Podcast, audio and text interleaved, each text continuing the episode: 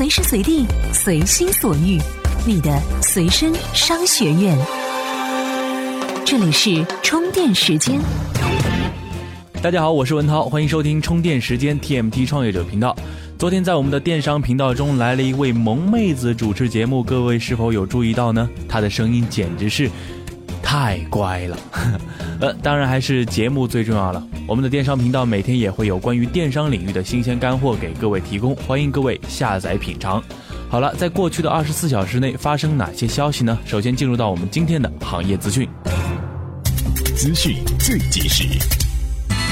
昨天，全国第一家云医院宁波云医院正式启动运营。这个基于云计算、大数据、互联网、物联网等一代信息技术的城市健康平台，正试图在解决现有医疗卫生系统性问题的同时，用互联网手段放大现有医疗资源，成为面向全世界的无围墙的医院联合体。百度云 OS 昨天宣布暂停更新和维护。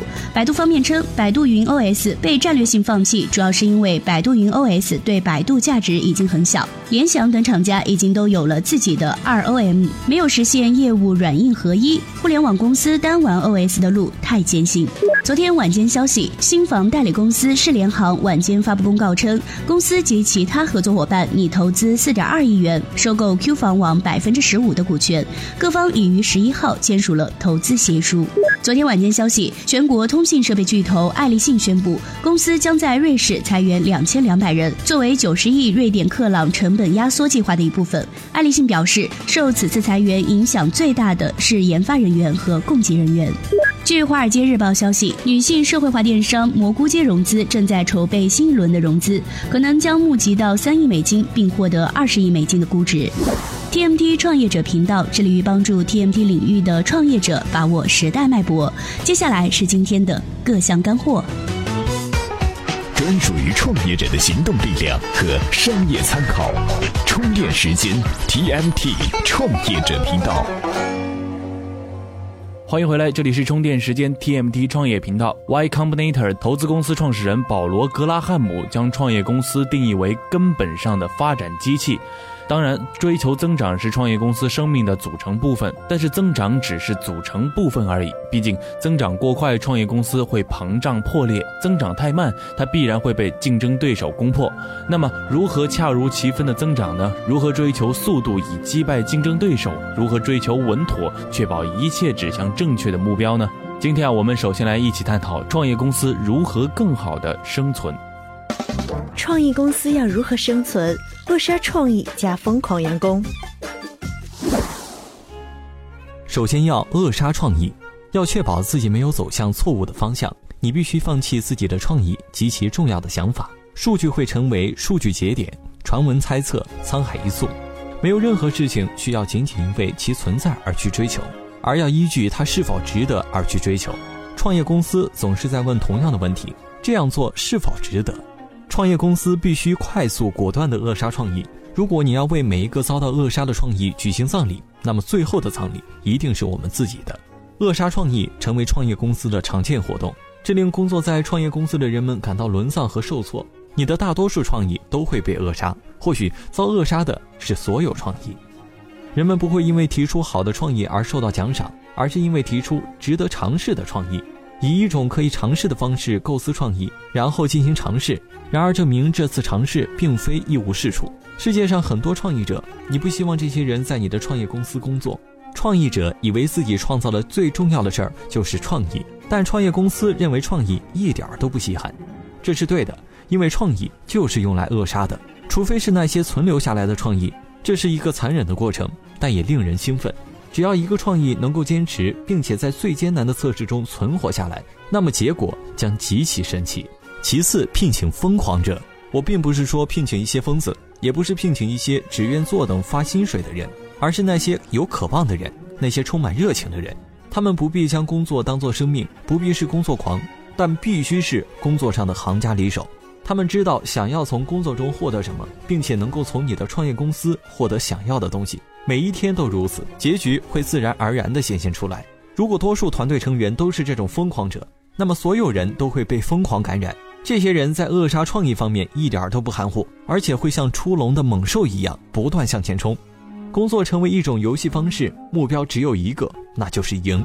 你的竞争对手开始感到害怕，这就引到了最后一点：忽略竞争对手。你不必杀死竞争者，只需要在市场上，你与对手之间拉开一道宽阔的鸿沟，以至于让人们忘记了他的存在。他们会请你跳舞，但你应当离开派对。你的团队也会随你一起，就在隔壁，利用你的创意。这是从数千个创意中幸存下来的一个，由一个疯狂的工作者实施一个看似疯狂的项目。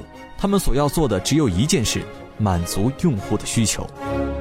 当然，创业公司为了更好的生存，有着很多不同的方式。如果你也是创业者，你也有自己的创业公司，你也对创业公司如何更好的生存有着自己的不同的看法和见解，欢迎加入到我们的线下交流群来，与我们许多创业者们一起交流互动哦。我们会在上面等着你哦。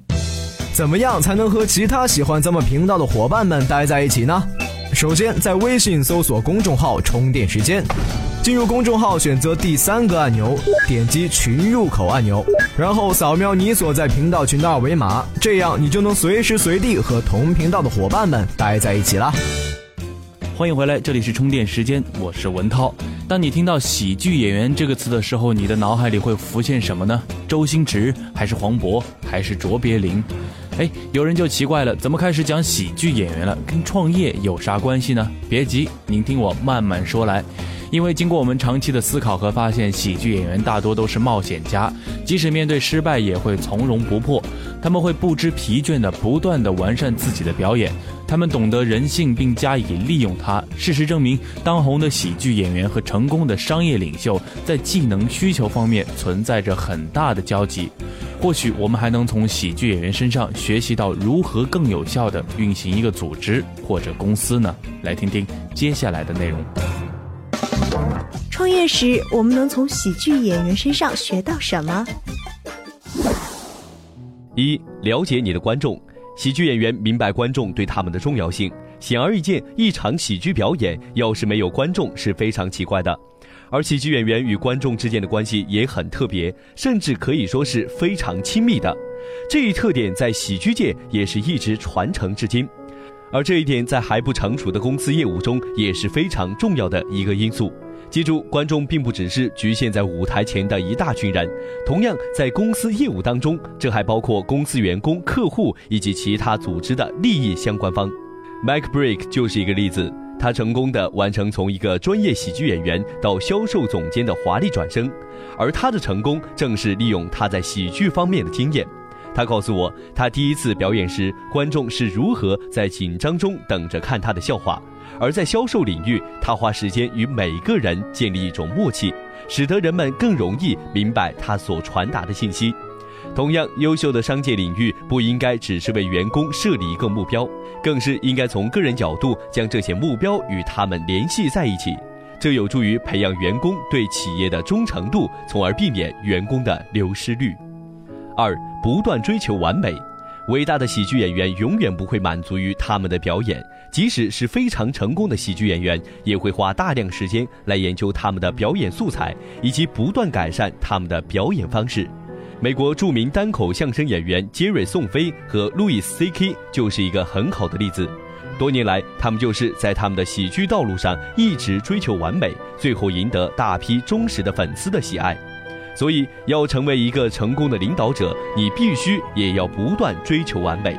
但是，这并不是说你必须时刻去追求完美，而是为了成为更有效的领导者。失败也是非常有用的经验。当然，绝对的完美是不存在的，但是我们可以有追求完美的精神。不管当前的表现有多好，最好的领导者应该总是在追求机会去不断改善。三，对机会说 yes。即兴表演也是喜剧表演的一种形式。